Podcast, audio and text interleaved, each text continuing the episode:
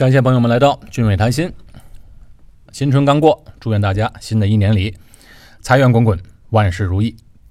二零一八年新加坡的财政预算案刚刚过去，这次预算案有几个重点是跟大家息息相关的。第一个就是新加坡在未来十年会应对三个重大的改变，第一个就是全球经济重心转向亚洲，第二就是新科技的出现，第三是人口老龄化。要面对这些问题，新加坡就要着手解决这些问题。这新加坡呢，为未来十年做了很详细的规划，我就不一一多说了啊。全球重心转向亚洲啊，这个几年前还是讨论的话题，现在看起来已经是事实了，而且这速度不断的加快。那主要当然是世界的第二大经济体的中国高度发展，还有东南亚的经济在走强，中产阶级人数不断增加，带动了消费，而且在未来呀。印度可是继中国之后另外一个经济强国，因为印度的人口多，现在和中国不相上下，但是过几年就会超过中国。啊，更可怕的是，他们的年轻人比例很高，年轻人二十多岁的人口比例整整比中国多了一倍，所以未来印度的发展会突飞猛进的。这次财政预算首先。就政府给了一个大红包，就是说每个新加坡公民可以得到两百块钱。啊，因为去年的新加坡的财政有盈余，这个国家没有赤字，而且这个钱还有剩，所以呢就给大家发钱。当然，这只是拿一小部分出来给大家分一下。每个新加坡公民年满二十一岁就有两百块钱，能给国民发现金的这个政府啊，全世界找不到几个。我有一个朋友就开玩笑说啊。哎，这都是政府的套路。加税之前嘛，一定要先给点好处。哎，先给完好处，然后就是舆论造势，接着就果断宣布，然后就出台一些援助政策，最后大家都平静的接受了。当然这是玩笑话。那么今年政府加什么税了呢？消费税。目前新加坡的消费税是百分之七。那么三年、三四年后，新加坡的加税就要加到百分之九。因为人口老龄化，赚钱的人少了，花钱的人多了。还有就是烟草税加高了百分之十，这个跟大部分人都没有关系啊。不过来新加坡呢，也劝你早点戒烟。最重要对大家有影响的就是一个房产税，就是买家的印花税增加了。当然，这个买家印花税只影响到房产超过一百万的一百万新币的房产。买家印花税将从百分之三提到百分之四。好，预算案就不多说了。我们现在说说这个新加坡买房的注意事项。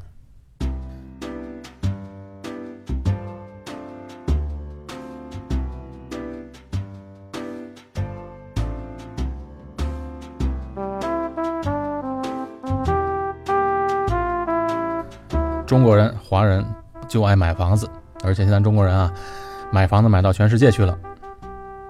不过以往的经验告诉我们啊，买房子是最稳妥的。不过重点是你买房要买一个比较靠谱的国家啊，不靠谱的国家就不要去买，因为靠谱的国家嘛，就是法律一定会健全，当地政府一定要清廉。再有，你买房的国家不能有外汇管制。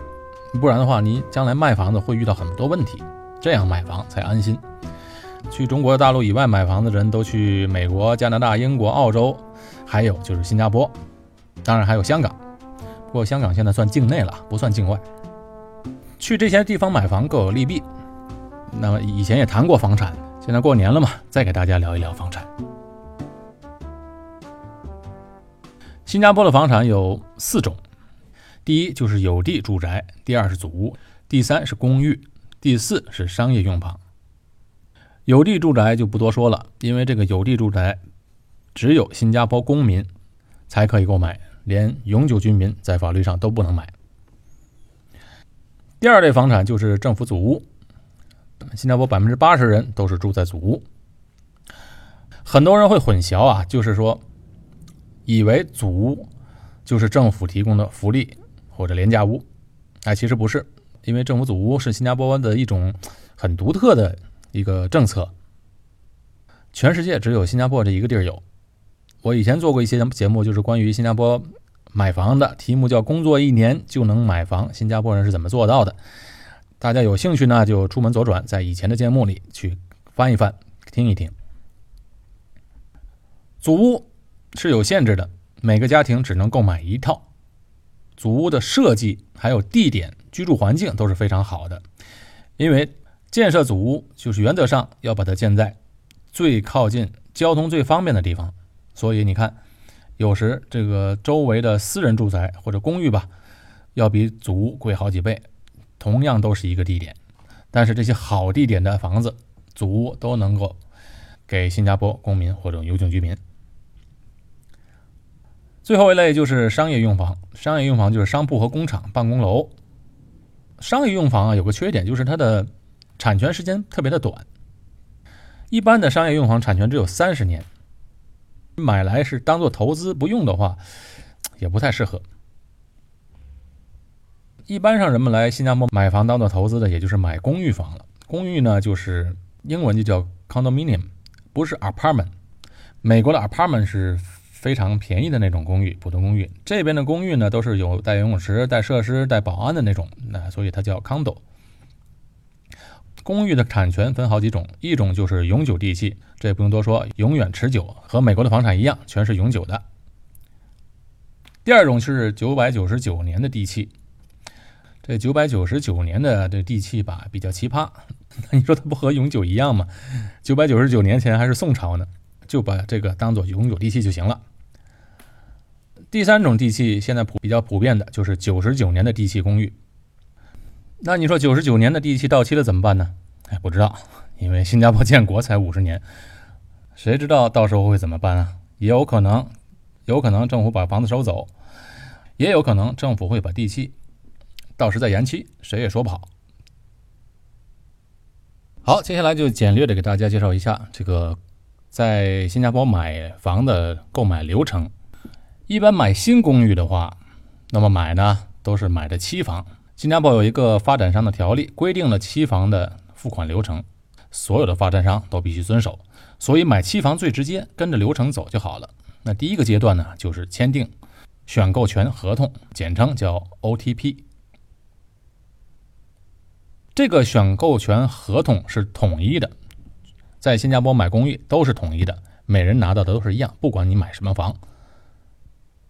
签订了 OTP 就相当于下定金，买家需要当场支付给发展商百分之五的现金。选购权合同啊，对卖家有绝对的约束力，也就是说，签订之后，发展商必须按照协议的价钱卖给买家，不得反悔。那对于买家呢？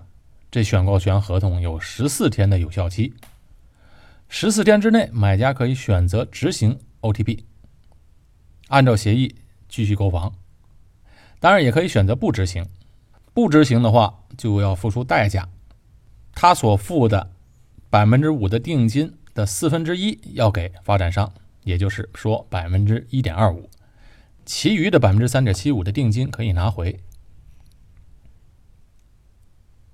执行完了 OTP 之后，就进入第二阶段。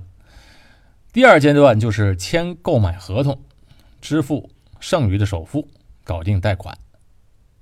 那签订 OTP 的两周之内，发展商会发出购买合同。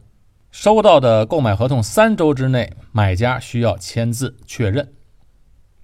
在新加坡买新公寓需要付百分之二十的首期，首付至少要百分之五的现金。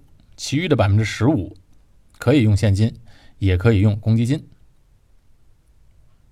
在签订 OTP 的八周之内，也就是两个月之内吧，买家需要支付剩余的百分之十五的首付以及印花税。这个阶段呢，也就是开始办贷款的时候了。原则上就是谁买房谁贷款。那你说，如果父母贷款给儿女买房，放在儿女的名下，啊，这个在新加坡行不通，已经被禁止了。所以谁的名字谁去贷款。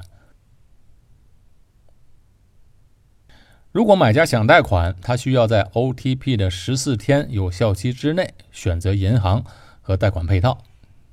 提供在新加坡的收入证明，向银行申请贷款。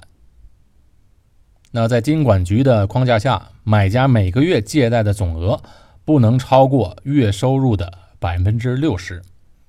比如说老张月入一万，那么他现在每个月在还的房贷、车贷、信用卡的分期贷款等等，再加上他想买的新房子贷款，全部加起来不能超过六千块。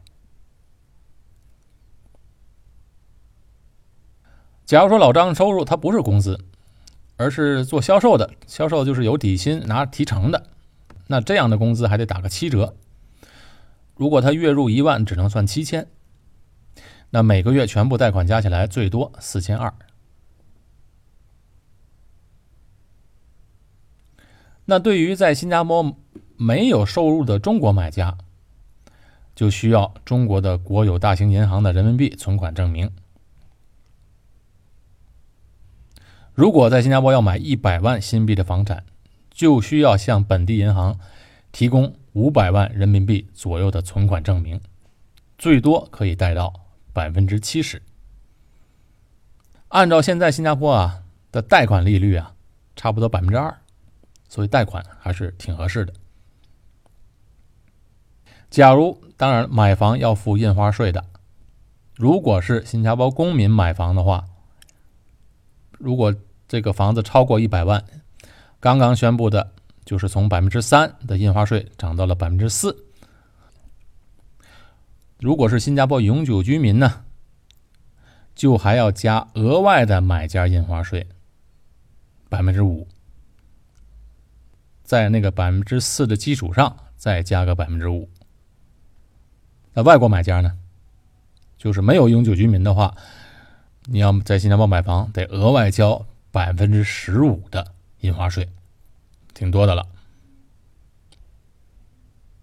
除了买家印花税，新加坡还有一个卖家印花税，就是说，如果买房四年之内卖掉房子，税务局会征收这个卖家印花税；如果是超过五年的房子，你要卖的话，就不用付这印花税了。所以这些额外的买家印花税和卖家印花税都是一个，呃，刚刚实行几年的，是可以说是暂时的一个制度。既然是暂时的一个措施，那么它早晚会有取消的时候。那么什么时候取消呢？现在看来遥遥无期，因为房产还挺热。如果这些措施取消了，那新加坡房子肯定涨到天上去了。所以我看这几年之内都不会。就算取消的话，也是逐个的、慢慢的降下来，而不会完全取消。好，贷完款之后付完印花税了，那第三阶段就是按照工程进度付款，百分之二十的首付款支付完成后，剩下的房款就按照工程的进度陆续付款。如果有银行贷款，银行也会按照工程进度放款，未放款的部分不用付月供，也没有利息。那按照普遍的进度来讲，六到九个月之后，项目的地基打好了，发展商就会通知买家缴付百分之十的房款。再过六到九个月，建筑架构完成，那么买家就需要缴付下一个百分之十的房款。又过了三到六个月，墙体完成，买家再付百分之五的房款。再过三到六个月。地板、天花板完成了啊，买家再付百分之五，然后等停车场、小区道路设施完成，再付百分之五。那再过一段时间，地板、天花板完成，那么交另外的百分之五。门窗、电线、管道完成，交百分之五。全部完成之后，这个房子啊要颁发 TOP，TOP 在新加坡就是临时入伙证，就是说你可以买家可以拿钥匙了。这时候。要缴付百分之二十五的房款，那还有百分之十五的尾款没付了。这个尾款什么时候付呢？这个尾款在入住一年之后，也就是说，这一年是发展商的保修期，买家全部验收完成，住了一年之后缴付百分之十五的尾款。这按进度付款有什么好处呢？第一个。就是给买家足够的充裕的时间准备，慢慢给。第二呢，就彻底的防止了工程烂尾，发展商卷款逃走的可能性。而且新加坡买房的款项啊，不是直接打给房产商，而是在政府部门设立的建房的这户口里。一个阶段工程完成，验收通过了，发展商才能拿到这个阶段的钱。好，说完了新公寓的购买流程，咱再说说二手公寓的流程。那二手公寓的买卖双方都是个人，没有发展商的事儿了。那二手房遇到的情况也很多，合同条款都需要仔细看。当然，这整个流程要比期房快得多了。通常，因为房子是现成的嘛，通常在八到十二个星期就能完成交易。